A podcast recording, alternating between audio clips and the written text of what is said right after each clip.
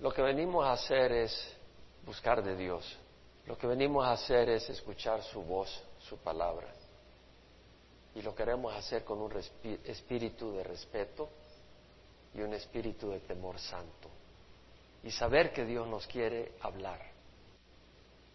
Y Señor, yo te ruego de que nosotros tengamos un corazón apropiado y agradable. Y que podamos oír tu voz, Señor. Podamos recibir de ti.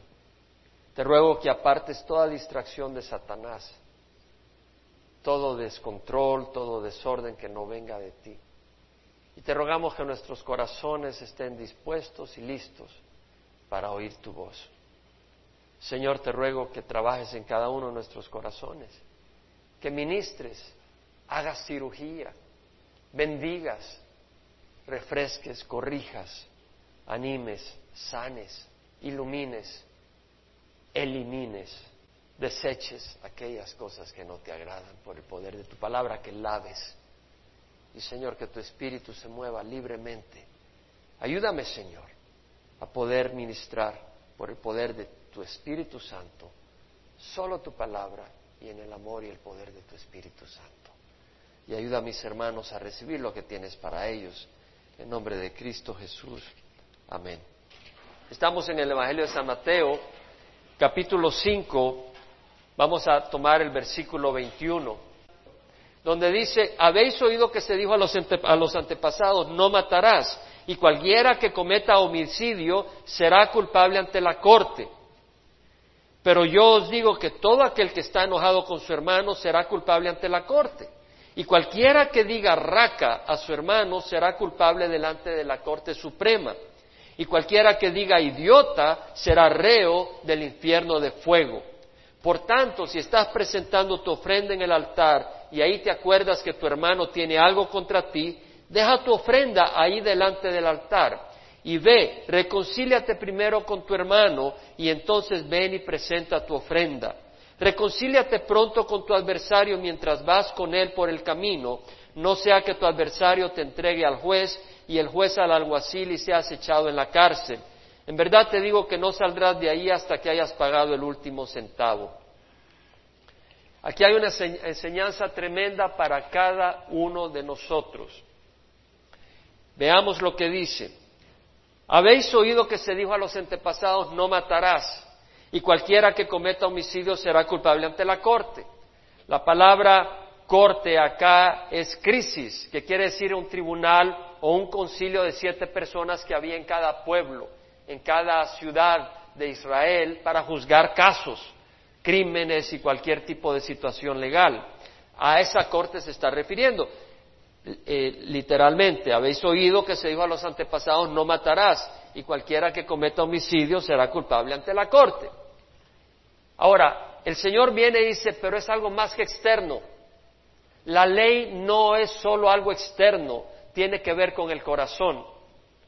La ley muestra una rectitud que Dios demanda, pero esa rectitud va más allá que las apariencias externas. Así como cuando habló eh, en las bienaventuranzas que dio a entender la actitud que esperaba o que tiene la persona que es aceptable a Dios. Bienaventurados los pobres en espíritu, porque ellos es el reino de los cielos. Bienaventurados los que lloran, bienaventurados los humildes, bienaventurados los que tienen hambre y sed de justicia, bienaventurados los misericordiosos, bienaventurados los de limpio corazón, bienaventurados los que procuran la paz. Está dando las características de aquella persona que es agradable a Dios. Y acá vemos que el Señor está hablando de que va más allá que no matar externamente. Tiene que ver con el corazón. Y por eso dice, pero yo os digo que todo aquel, todo aquel que está enojado con su hermano será culpable ante la corte. El que está enojado con su hermano, ahora la palabra hermano acá es adelfes, y, eh, adelfos, perdón, y esa palabra quiere decir hermano en el sentido biológico, como cuando son hijos del mismo papá, o descendientes de un mismo antecesor o patriarca, como el pueblo judío que era descendiente de, Abraham. Entonces, entre ellos son hermanos. Eh, pudiera también decirse, y se aplica en el Nuevo Testamento a hermanos en la fe, entre los cristianos, que somos hermanos, adelfos. Y también se puede aplicar en el sentido de que todos somos descendientes de Adán y en cierta manera somos hermanos, porque somos descendientes de un mismo antecesor. Entonces, acá está diciendo el Señor, pero yo os digo que todo aquel, y eso se aplica a ti y a mí, eso se aplica a ti y a mí, a cada uno de nosotros, que todo aquel que está enojado con su hermano será culpable ante la corte. Ahora, no está diciendo que cuando tú te enojaras fueras a la corte de siete tribunales, de siete jueces, a ser juzgado. Lo que está hablando el Señor va más allá, porque si tú te das cuenta hay una progresión. Y dice, si estás enojado con tu hermano, serás culpable ante la corte. Y cualquiera que diga raca a su hermano, será culpable delante la Corte Suprema. Aquí ya usa otra palabra, no usa crisis, sino usa la palabra sunedrion, que, es equivalente, de ahí sale Sanedrín, la Corte Suprema que estaba en Jerusalén de 71 magistrados, que eran eh, el sumo sacerdote, eran los escribas principales, eran los sacerdotes principales, eran los, algunos fariseos líderes y algunos ancianos líderes del pueblo que juzgaban las situaciones civiles y religiosas de Israel. Era la Corte Suprema. Entonces vemos que pasa de Corte a Corte Suprema. Ahora, ¿qué quiere decir raca? Es el arameo. Esa palabra en arameo quiere decir vacío, vacío. Y quiere decir cuando alguien le está diciendo a alguien, oye, tú no tienes valor. Tú no tienes valor, tú eres bueno para nada. ¿Sí me explico? Cuando tú le dices a alguien, tú no, tú no eres bueno para nada, le estás diciendo, tú estás vacío de valor. O cuando tú le dices a alguien, eres cabeza hueca, ¿qué quiere decir? Que su cabeza no tiene nada de, de, valor, no, no hay pensamientos sólidos, ¿verdad? Y a veces nos han dicho esas palabras, a veces las hemos dicho nosotros. Entonces está diciendo acá, cuando alguien dice raca a su hermano será culpable de la Corte Suprema. Ahora, aquí el Señor está hablando más que de una, una situación eh, específica en la Corte de Israel. Él está hablando más allá, está hablando de la Corte de Dios y vamos a ver cómo dice. Y si cualquiera que diga idiota será reo del infierno de fuego. Ahora, la palabra idiota es, eh, es eh, moros que quiere decir alguien que carece de juicio, alguien que no tiene inteligencia, que es corto de inteligencia, que es un insensato, sin sabiduría, un tonto, sin cerebro, por decirle así.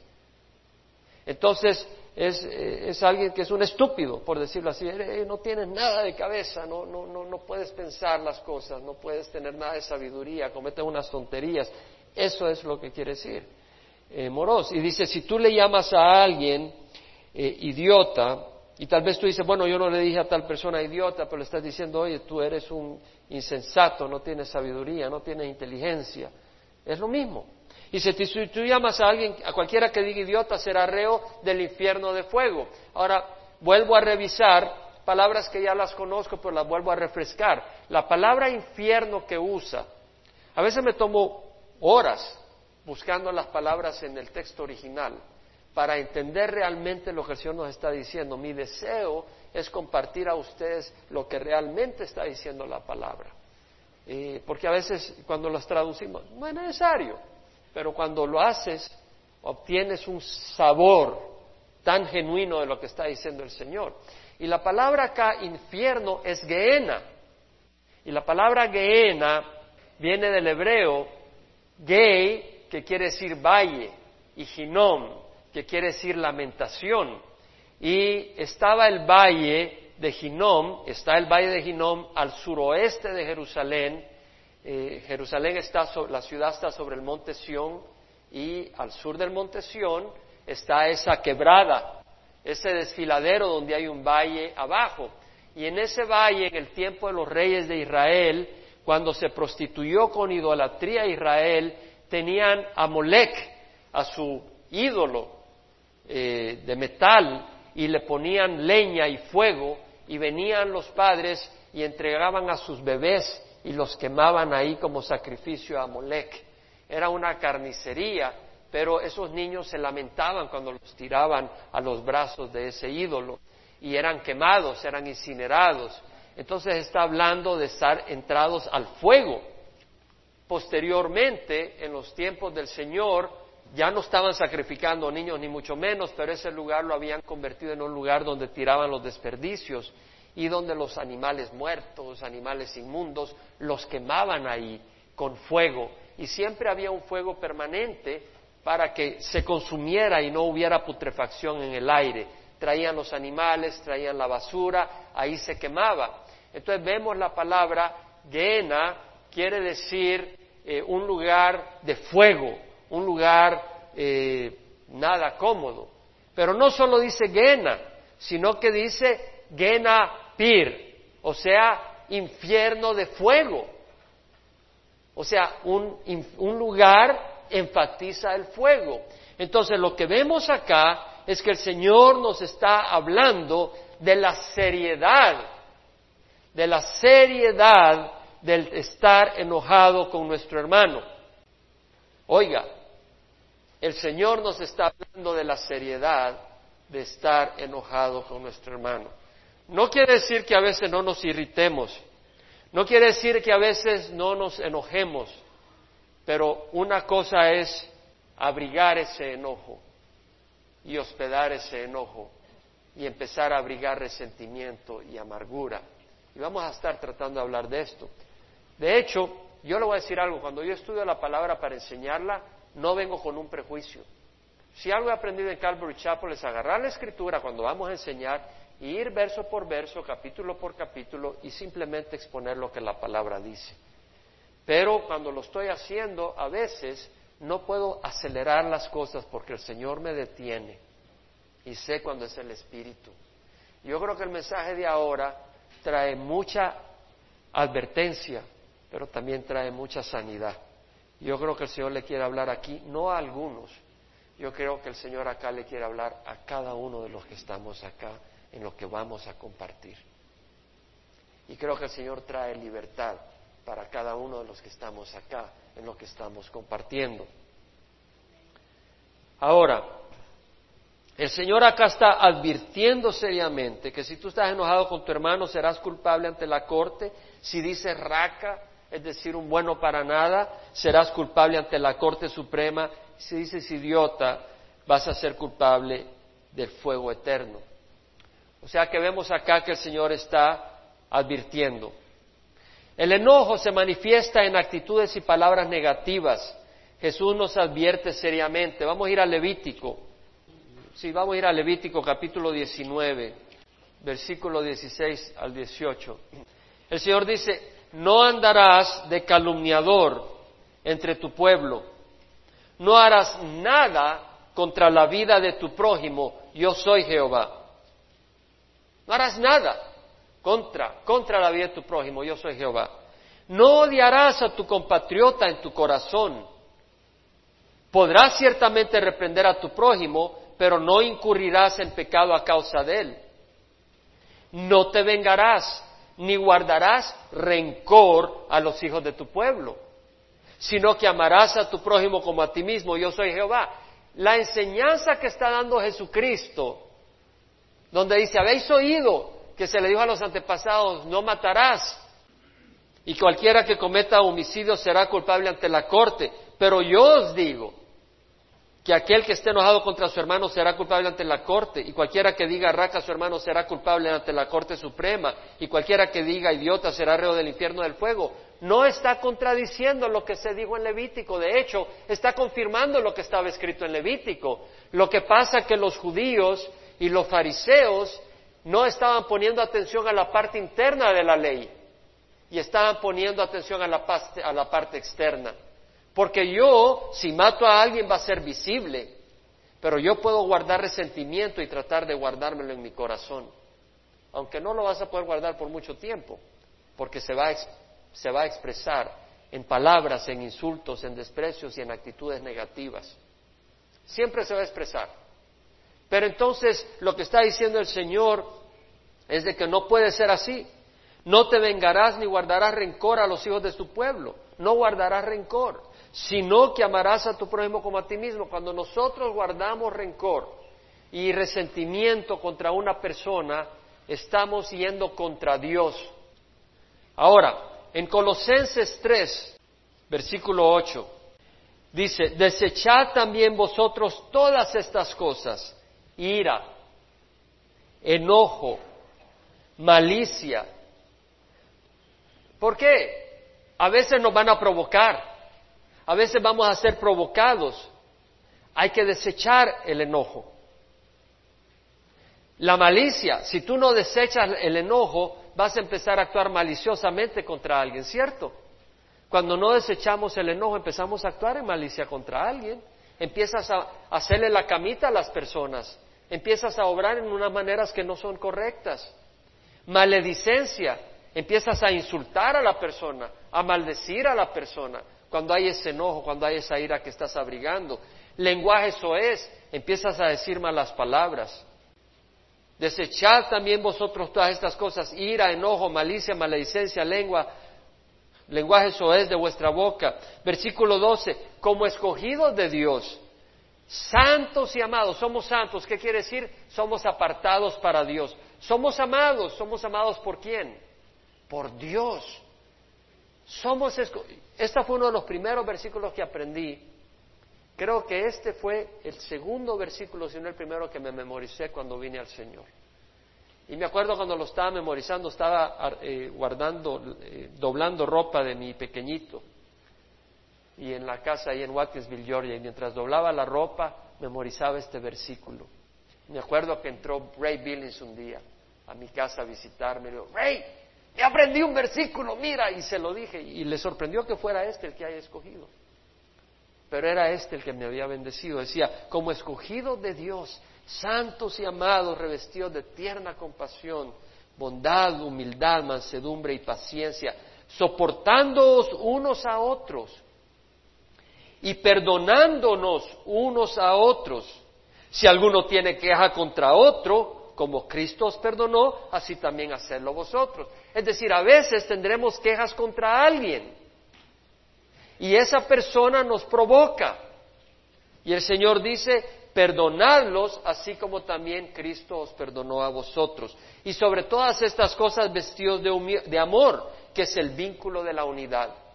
Y que la paz de Cristo reine en vuestros corazones. Cuando hay amargura no puede, no puede habitar paz en el corazón. Cuando hay amargura no puede habitar gozo en el corazón. Dice, y la paz reina en vuestros corazones, a la cual en verdad fuiste llamados en un solo cuerpo. Y sed agradecidos. Un corazón agradecido no va a ser un corazón amargo. Entonces es importante reconocer las bendiciones que tenemos en el Señor para que no haya un corazón amargo. Además, Dios merece ser agradecido de nosotros por todo lo que Él ha hecho. Nos ha dado a Cristo Jesús, nos ha dado su palabra, nos ha aceptado. Si no nos damos cuenta el privilegio y la gran obra milagrosa de Dios que nos acepte, no vamos a ser agradecidos a Dios y le vamos a cortar la cabeza a todo mundo que nos ofenda.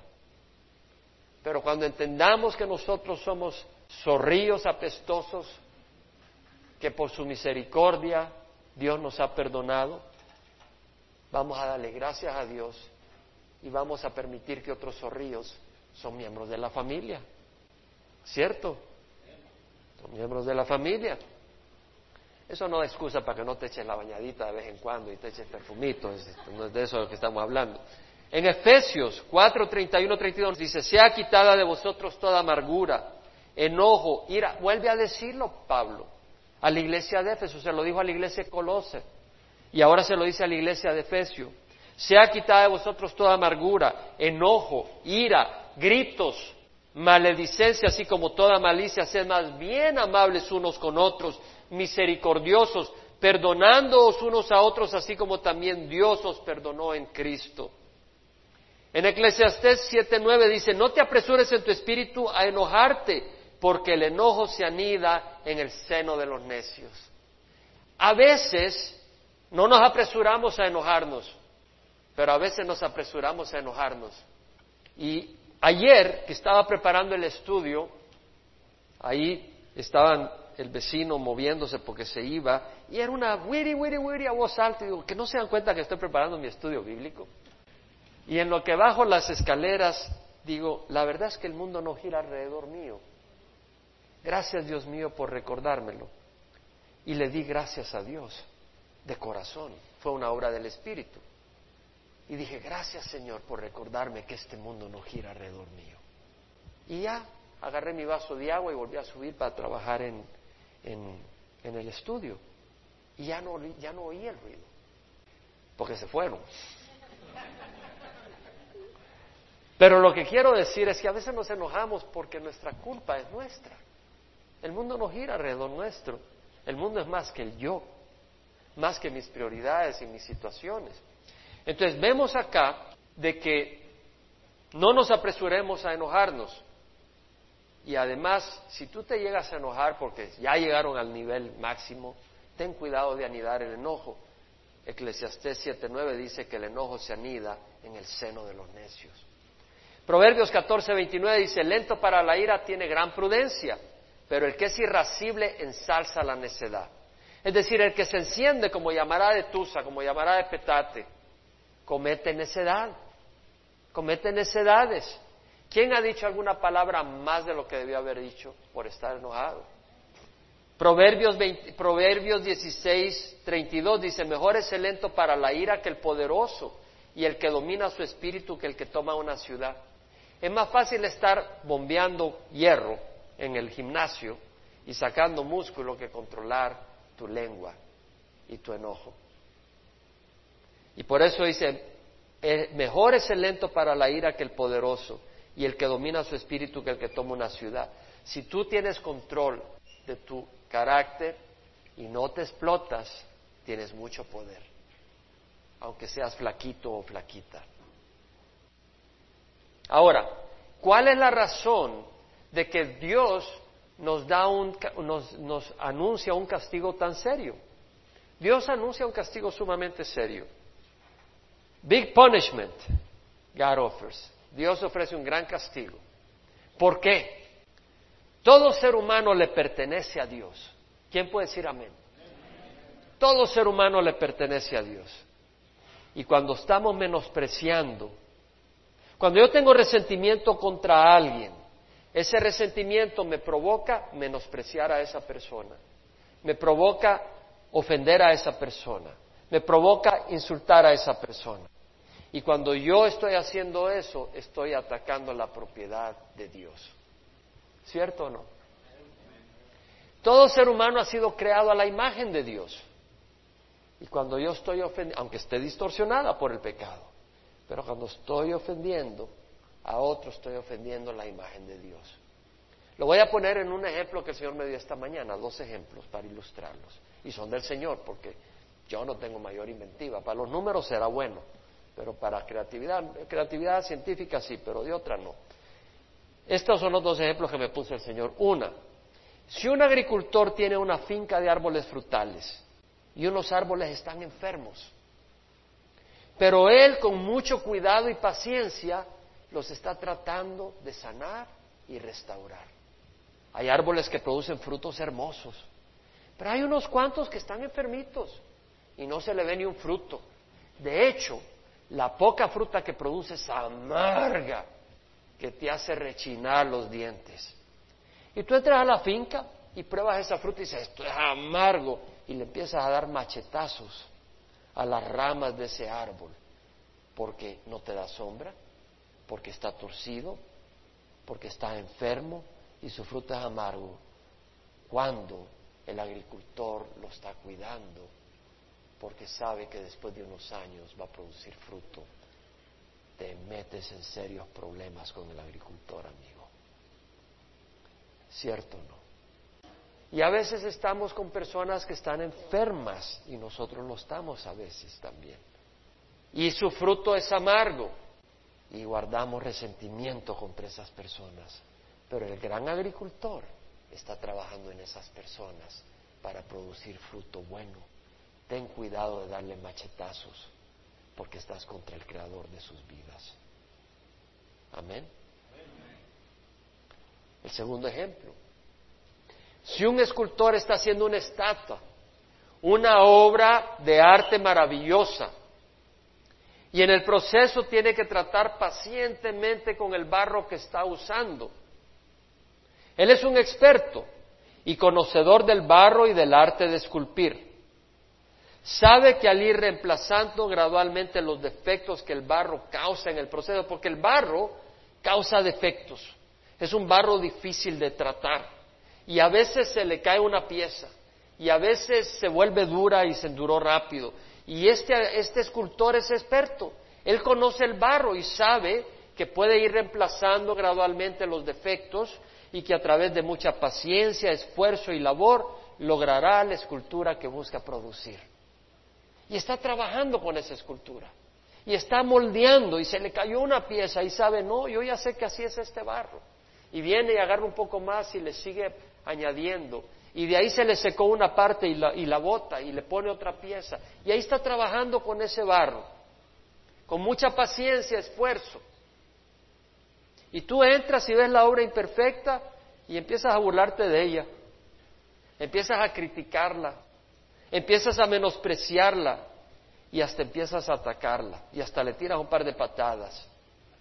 Y resulta que la imagen que está esculpiendo el, el escultor es la imagen de su propio hijo.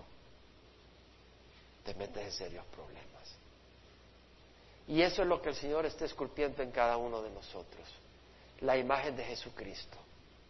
Y cuando tú vienes, cuando yo vengo, y porque esa imagen no está completa, porque esa imagen no está bien ahorita, porque está distorsionada, vengo yo y empiezo a maltratar, a despreciar, me meto en serios problemas con el escultor. Es tan serio que el Señor en Mateo 5 dice, versículo 23, por tanto, si estás presentando tu ofrenda en el altar y ahí te acuerdas que tu hermano tiene algo contra ti. Aquí está hablando en que el hermano tenga algo contra mí porque yo soy culpable, porque eso lo confirma el versículo 26.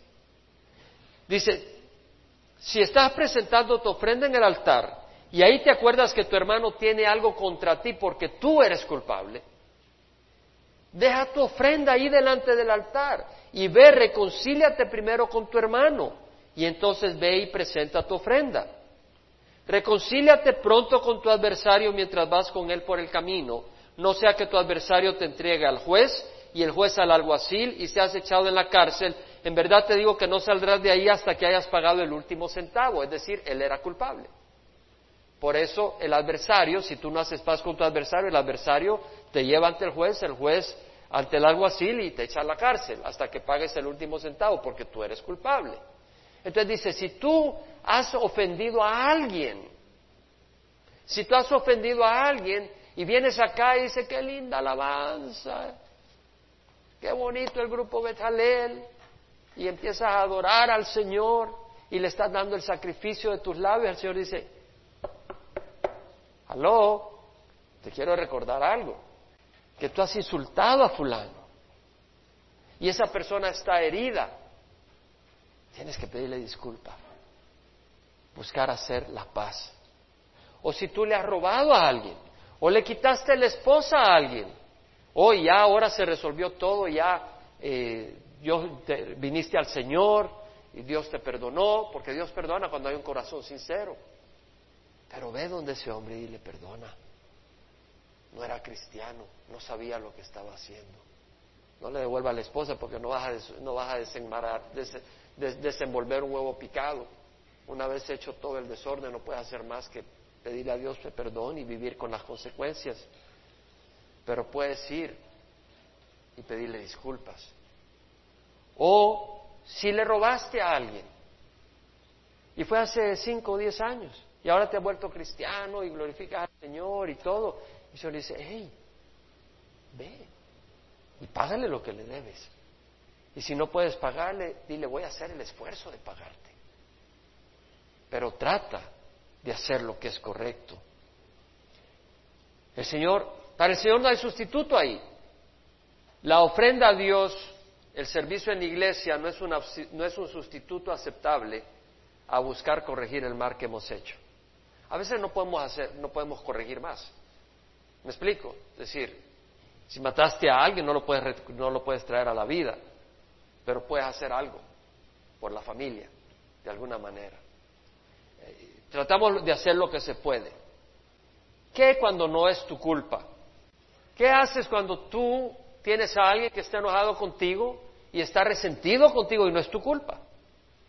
¿Verdad que hay gente que se resiente con uno y se enoja con uno y no es tu culpa? El Señor dice, bienaventurados los que procuran la paz, porque ellos serán llamados hijos de Dios. Procuremos la paz. Bueno, en Romanos 12, 18 dice, si es posible, en cuanto a vosotros dependa, estad en paz con todos los hombres. Si es posible, en cuanto de vosotros dependa, estad en paz con todos los hombres. A veces no es posible, pero trata de tener paz con todos los hombres. Eso es lo que nos dice el Señor. En Hebreos 12, 14 al 15 dice, buscad la paz con todos y la santidad sin la cual nadie verá al Señor. Buscad la paz con todos y la santidad sin la cual nadie verá a Dios. Mirad bien que nadie deje de alcanzar la gracia de Dios, de que ninguna raíz de amargura brotando cause dificultades y por ello muchos sean contaminados. Amargura, ¿qué es la amargura? Es el abrigar ese resentimiento que se convierte en amargura. Y dice, cuidado de que no alcances la gracia de Dios, porque si tú abrigas ese enojo, se convierte en una amargura y, esa, y te, te, conviertes en una persona amargada. Y esa persona amargada no brota, no, no brota gozo, no brota paz, solo crítica, enojo, impaciencia, calumnias, insultos. Quiero leer una nota que preparé ayer y las escribí porque no quería perder lo que quería compartir. Allá por los años 68. ¿Se acuerdan de Armando Manzanero? ¿Se acuerdan? Ese era. Por amor. No, no va a cantar. Eh, cantaba canciones muy bonitas en aquel tiempo, según yo recuerdo. Y una de ellas era por amor. Busqué la letra, pero no la encontré y no tenía tiempo de seguir buscando, quería venir a compartir la palabra. Pero el punto es que él escribió lo que uno puede hacer por amor, ¿verdad? Y el mundo está escribiendo una pesadilla por resentimiento. Por resentimiento el mundo está causando gran destrucción y estragos. Cuando una esposa, yo le quiero, yo les pido que pongan atención y por favor no se enojen conmigo, no pensé en ninguno de ustedes en forma personal cuando escribí esto. Pero sé que más de alguno va a decir, este hermano me está hablando a mí. No, yo no pensé en nadie de ustedes en forma personal. Pero pensé en distintos escenarios porque quiero que meditemos y hagamos un inventario. Cuando una esposa no se siente suficientemente valorada por su esposo, o si el esposo la ha herido con palabras o actitudes, o si el esposo no le ayuda en casa con los niños, o no resulta ser lo que esperaba de él, el gran galán cuando llegaba todos los días a llevarla a pasear, y ahora, mira este bueno para nada. Oh, palabras que dijo el Señor traían condenación eterna. La esposa puede abrigar resentimiento contra su esposo, un enojo, una amargura. Si el esposo no está de acuerdo con ella en algo que ella considera importante, nos vamos a ir a tal ciudad, no, nos vamos, tenemos que ir allá. Y vas, pero amargada. Y te quedas amargada por eso. O si no le da el nivel de vida que ella aspira, o no le compras lo que desea, la esposa puede abrigar resentimiento contra su esposo. Me compró un Toyota, yo quería un Mercedes-Benz. Este racuache no sabe tratar a las mujeres. Yo de chiquita me trataban como princesa y esta me trata como piona. Qué barbaridad. Y empieza ese resentimiento. O cuando un esposo se siente poco honrado, poco valorado o estimado por su esposa. O si la esposa lo menosprecia o irrespeta ante sus hijos o amigos puede abrigar resentimiento. ha tocado su orgullo. Y lo puede expresar en actitudes y acciones negativas contra su esposa.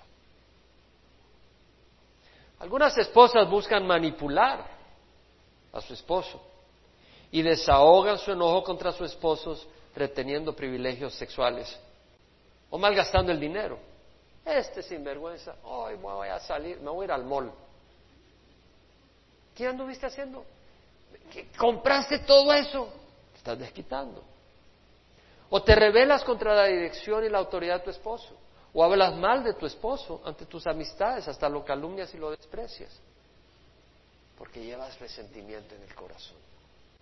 Algunos esposos atacan a sus esposas ignorándolas o gritándoles o maltratándolas o difamándolas porque hay un resentimiento. Ah, mi esposa es una. Y terminas hasta en relaciones extramatrimoniales porque estás resentido contra tu esposa. Y las mujeres ahí están listas. Tal vez tu esposa no te está dando la atención y Satanás te manda a la Sofía Loren o a la Farah Fawcett, ¿verdad? Y te dice, eres el galante más grande que he visto en mi vida. Y caes como pelota. Vimos un gobernador que acaba de caer como pelota y su hogar destruido. Qué triste, ¿verdad? Tener que ir hasta el Polo Sur porque no pudo encontrar otra mujer cerca de Estados Unidos y no necesitaba buscar otra mujer. Y ha de ser una gran mujer porque todavía está dispuesta a conciliarse con él, después de todo. Ha de ser una gran mujer porque está dispuesta a perdonar, a pesar de la vergüenza que le trajo a ella y a su familia. Cuando los padres no tratan con dignidad a sus hijos ante otros, no, este, bueno, para nada. Uh. O si te avergüenzas de tus hijos en público, o si pasas anunciando sus defectos, es que este es así. O los ignoras y los descuidas por andar en tus propias andadas, puedes provocar que tus hijos abriguen resentimiento contra ti. Si los padres se compran lujos para sí, pero a sus hijos no les dan lo necesario para vivir, o provocan a los hijos poniéndoles presiones, demandas y exigencias irrazonables, o si los dejan andar sin disciplina y guía, dejándoles hacer lo que quieran, sin ayudar, lo que está mostrando es que no te interesa tu hijo. Lo que está mostrando es que no valen lo suficiente como para que te amargues un poquito y estés pendiente de ellos y estés dedicándole tiempo y esfuerzo educándoles. Y le estás dando todo lo que te piden porque es lo más cómodo. Tu hijo o tu hija va a entender la razón de por qué. Y puede abrigar resentimiento porque no eres un padre que los está guiando como debe guiarlo. Si abusas físicamente o emocionalmente a tus hijos y los maltratas, o si un hijo siente que sus padres aprecian y valoran más a un hermano que a otro, pueden abrigar resentimiento contra sus padres y hasta provocar celos con su hermano. Cuando un joven siente que Dios es culpable porque no le da lo que considera justo, ¿por qué yo nací en este hogar y mira, mi fulano tiene un hogar donde hay dinero, donde los papás son amorosos? ¿Por qué Dios? Y puede abrigar amargura contra Dios.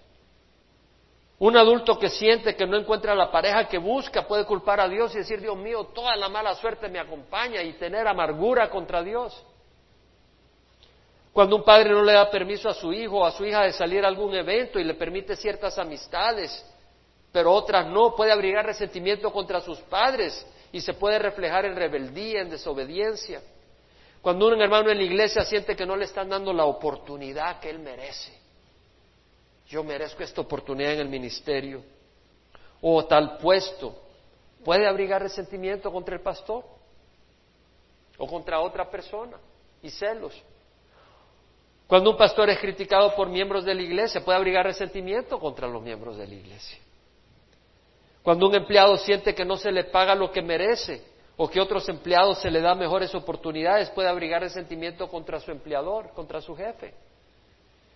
Todos los días nos vemos tentados a abrigar enojo y resentimiento. Muchas iglesias, hogares y vidas están destruidas por el enojo, la amargura y el resentimiento. Hay un proverbio francés que dice, el enojo es un mal consejero. El enojo no ayuda para mucho, a menos que sea una ira santa.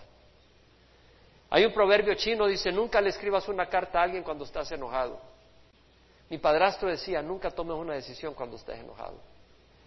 Un proverbio coreano, si le das una patada a una piedra porque estás enojado, te vas a golpear tu propio pie. Alguien dijo, El abrigar resentimiento es equivalente a tomar veneno y esperar que la otra persona se muera. El abrigar resentimiento, el resentimiento es un veneno. Es como que digo, me voy a echar un, vaso de cianuro. A ver, muérete. Deja morir sos tú.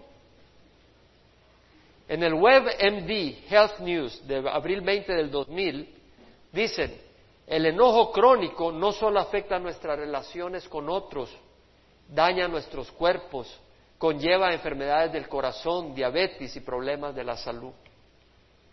Me fui a otra página, un artículo, Copyright 2009, es Charming Health, Articles on Bitterness. Y dice este artículo, lo traduje al español para no, no desperdiciar el tiempo acá, y en algunas partes le expandí para aclarar. Dice, la amargura es una forma de enojo y resentimiento latente. La amargura crece cuando rehusamos dejar ir, olvidar, pasar por alto, perdonar algo o a alguien. Cuando alguien o algo es quitado de nosotros. Tal vez un muchacho se lleva a la novia de alguien y esta otra persona guarda resentimiento porque le quitaron a su novia, una amargura. O tal vez te quitaron una posición, un puesto. La persona que experimenta la amargura vive todo el tiempo lastimada por el recuerdo, lo que le han hecho. Y pasa recordando lo que le han hecho. Y pasa recordando lo que le han hecho. Y no es libre. No deja ir el recuerdo doloroso de ese incidente, de esa actitud, de esa ofensa, hasta que el mismo recuerdo toma control de la persona y se vuelve esclava de ese recuerdo. La amargura y el resentimiento pueden ser provocados por palabras, por actitudes y actos ofensivos e hirientes. La amargura es la emoción más dañina que uno pueda tener cuando le ofenden o desilusionan, no cumpliendo una promesa. Te iba a dar un aumento y ya no me lo dieron.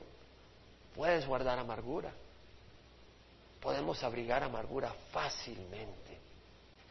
Si usted permite que la herida germine en su corazón, la amargura y el resentimiento sacará raíces, es decir, para crecer y empotrarse en su corazón. La amargura se, se caracteriza por un sentimiento no perdonador y por actitudes generalmente críticas. La amargura y el resentimiento son actitudes pecaminosas y destructivas a sí mismo. Tal vez crecen de una pérdida literal de una persona querida o un trabajo o ingreso económico o una amistad o relación. A veces puede ser más sutil y brotar de la pérdida de una reputación. Tal vez alguien dañó la reputación tuya y te vuelves amargo contra esa persona. No quiere decir que está recto lo que te han hecho, pero te empiezas a volver amargo, a guardar resentimiento. Tal vez te afectaron tu posición social o el poder y el control que tenías en alguna área. Cualquiera que sea la causa, la amargura brota de una pérdida no liberada, es decir, una pérdida no perdonada, no aceptada, no pasada por alto. La amargura invade toda nuestra vida, nos hace decir y hacer tonterías, nos lastima, es un suicidio emocional, es una forma muy lenta de destruir la paz mental, prolonga la lastimadura y nos hace miserables. La amargura nos hace la vida miserable cada día. La persona amarga tiene memoria increíble de cada detalle mínimo. Se revuelca en autoconmiseración, lástima y resentimiento. Toma nota de cada ofensa y está siempre preparada para mostrar a otros cuánto ha sido herida. La gente amarga justifica sus rencores todo el tiempo. Sienten que han sido heridos demasiado, demasiadas veces y no tienen la obligación de perdonar. Nos volvemos amargados muy fácilmente. La amargura y el resentimiento toma control de nosotros, nos consume y roba el gozo y la paz emocional. Es un poder destructivo de otros y de uno mismo. Puede ser debilitante emocional y físicamente. Yo entendí ayer en mi meditación y hoy en la mañana que una de las maneras en que la persona guarda amargura es para destruir a otro. ¿Por qué? Porque si tú has hecho un, una, si yo he lastimado a Luis, por ejemplo, y lo he lastimado y Luis se vuelve, para poner un nombre, se vuelve enojado conmigo y resentimiento y frustración y vengo yo y le pido disculpas una manera de, de, la amargura, no voy a usar a Luis, voy a usar a otra persona mejor, eh, cualquier persona que sea, esa persona al guardar amargura lo que está tratando de decir es no perdonarme para que yo me sienta culpable el resto de mi vida. Y ese es el ataque de la persona que está experimentando amargura. Te está queriendo atar para que no te sientas libre, porque la culpa es una carga que destruye. Entonces muchas veces tú eres amargo contra alguien y no quieres perdonar a esa persona porque es la manera de decirle, tú me hiciste eso y no eres libre de lo que me has hecho. ¿Entendemos? Es una arma de Satanás. Hace que uno se vuelva enojado y confundido. Puede ser debilitante emocional y físicamente, hundiéndote cada vez más en una selva de desesperación nos hace vulnerables a tomar malas decisiones y a abrigar maneras de pensar destructivas que infiltran y afectan el cuerpo. Pueden agravar a causar problemas de salud, fatiga, dolor de espalda, úlceras, dolor de cabeza, drena nuestra vitalidad y energía, es causa de insomnio. No quiere decir que porque tienes dolor de cabeza necesariamente esa es la razón, pero la amargura produce eso, ataques de corazón, ansiedad, temor, tensión, depresión, actitudes hipercríticas, nada puedes hacer bien tú. Es que hay una amargura en tu corazón y por eso no puedes ver que nadie haga nada bueno. Es una emoción opresiva y destructiva. Se extiende e infecta a las personas que nos rodean. Cuando tú estás abrigando amargura, estás causando que la otra persona se sienta cargado, se sienta miserable y la otra persona, porque tú no la liberas, se empieza a enojar contra ti. Y esa persona empieza a abrigar amargura. Y esa persona empieza a involucrar a otras personas. Y después de un rato ves que un puño de gente está involucrada en esa maldición que viene de Satanás. La obra de la amargura incluye enojo, división, descontento y odio. Hermano, ¿cuánto tiempo se está tomando en este tema? ¿Es o no es importante? Nos hace enfocar en lo que no tenemos en lugar de lo que tenemos. Es una trampa que pone el diablo y es muy fácil caer en ella. Siempre nos termina dañando más a nosotros que a la otra persona. Somos responsables de lo que hacemos, decimos y pensamos. Nadie nos puede hacer amargados. Nosotros escogemos responder ante las situaciones como libres o como amargados. Dios nos da la libertad. Ahora Satanás trata de atraparnos. ¿Qué hacer cuando no es tu culpa? Ya dijimos, bienaventurados los que procuran la paz. Ya dijimos, perdonar unos a otros. ¿Qué hacer cuando nos ataca el enojo, la amargura y el resentimiento? Hermano, pero estoy siendo atacado. Hermano, mis, sentimientos están ofendidos. Hermano, yo estoy abrigando resentimiento en mi corazón. Yo estoy abrigando amargura en mi corazón. Uno, considera las consecuencias de la amargura. Te estás destruyendo. ¿Es eso lo que quieres destruirte por amargura? ¿No disfrutar la vida abundante que Jesús vino a darnos? ¿Contra tus padres? ¿Contra tus hijos? ¿Contra tus hermanos? ¿Contra los miembros de la iglesia? ¿Contra tu empleador? ¿Contra la sociedad? ¿Es eso lo que quieres hacer? ¿Destruir tu vida en esa amargura? Y si no es suficiente, ¿qué tal considerar el, castigo eterno? El temor a Jehová es el principio de la sabiduría. Los necios desprecian la sabiduría y la instrucción. El abrigar amargura, el abrigar resentimiento y no perdonar trae castigo eterno. Lo dijo el Señor Jesús. ¿Quién puede decir amén? Amén. Entonces es peligrosa la amargura. El resentimiento es peligroso. ¿Qué debemos de hacer? Leer la palabra de Dios para ser lavados por ella. ¿Qué debemos de hacer? Confesar a Dios nuestro sentir. ¿Quién ha sentido alguna vez resentimiento? A ver. Algunos no, pero yo sí. Debemos de confesar a Dios. Y dice la palabra, si confesamos nuestros pecados, él es fiel y justo para perdonar nuestros pecados y limpiarnos de toda maldad. ¿Qué quiere decir limpiarnos? Sanarnos. ¿Dónde está la sanidad? En la confesión. Vamos a confesar al Señor nuestro sentimiento y Él nos va a sanar. En Jeremías el, profeta dice, sáname, oh Jehová, y seré sanado. Sálvame y seré salvo porque tú eres mi alabanza. ¿Qué vamos a hacer? Orar por el poder del Espíritu Santo para perdonar. Si no perdonas, va a haber amargura. Y dice el Señor, en, en, primera de Juan, dice, estas cosas os he escrito a vosotros que creéis en el nombre del Hijo de Dios, para que sepáis que tenéis vida eterna. Y sabemos una cosa, que si pedimos cualquier cosa conforme a su voluntad, Él nos escucha. Y si Él nos escucha, sabemos que tenemos la petición que le hemos hecho. ¿Es la voluntad del Señor que abriguemos amargura o que la dejemos ir? Que la dejemos ir. Entonces, ¿nos va a dar o no nos va a dar poder el Señor para dejarla ir? Todo lo puedo en Cristo que me fortalece, dijo Pablo.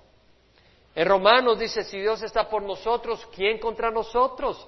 El que no eximió a su propio Hijo, sino que lo entregó por todos nosotros, ¿cómo no nos dará junto con Él todas las cosas, aún el poder para ser libres de la amargura? Cuando estamos tentados a la amargura, podemos agradecer a Dios porque nos está dando la oportunidad de darle un verdadero sacrificio. No de una vaca, no de un cordero, sino el sacrificio de obediencia. Señor, te entrego esta amargura, lávame de esta amargura. Podemos agradecerle a Dios la oportunidad de obedecer y decirle, Señor, te entrego esta amargura. Puedes agradecerle a Dios la oportunidad de crecer espiritualmente y mostrar su luz, porque otro mundo, otra persona sería amarga, pero tú vas a mostrar un corazón sano. Y en ese corazón sano, ¿qué se va a mostrar? El poder de Dios. Puedes meditar que muchas veces nosotros somos ciegos y débiles en muchas áreas y que si esa persona es ciega y débil y te ha ofendido, tú también ofendes a otras personas. Que no solo son ellos, el mundo no gira alrededor tuyo. Tú no eres el único que eres ofendido. ¿Cuántas veces ofendemos a personas y las herimos con nuestras actitudes, nuestra falta de atención? Y otra cosa que podemos hacer es orar por la persona que nos ha herido para que Dios la bendiga. Cuando tú oras por una persona, no puedes guardar resentimiento contra esa persona. Ora por esa persona. Les quiero decir algo. Ah, yo soy tentado mucho en muchas áreas. Y en las áreas donde me ha golpeado mucho el enemigo en los últimos tres años, es usando personas que amo para herirme lo más fuerte que me puedan herir. Porque Satanás quiere destruir nuestras vidas. Y te voy a decir algo, a veces las personas más cercanas son las que puede querer usar Satanás. Tus hijos, tus cónyuges, tus padres o en la misma iglesia. Pero el ataque no es símbolo de derrota. Podemos mostrar victoria por el poder de Cristo. Y si el enemigo está tomando terreno en tu corazón, este es el momento de venir y decirle al Señor, heme aquí, sáname Señor. Amén.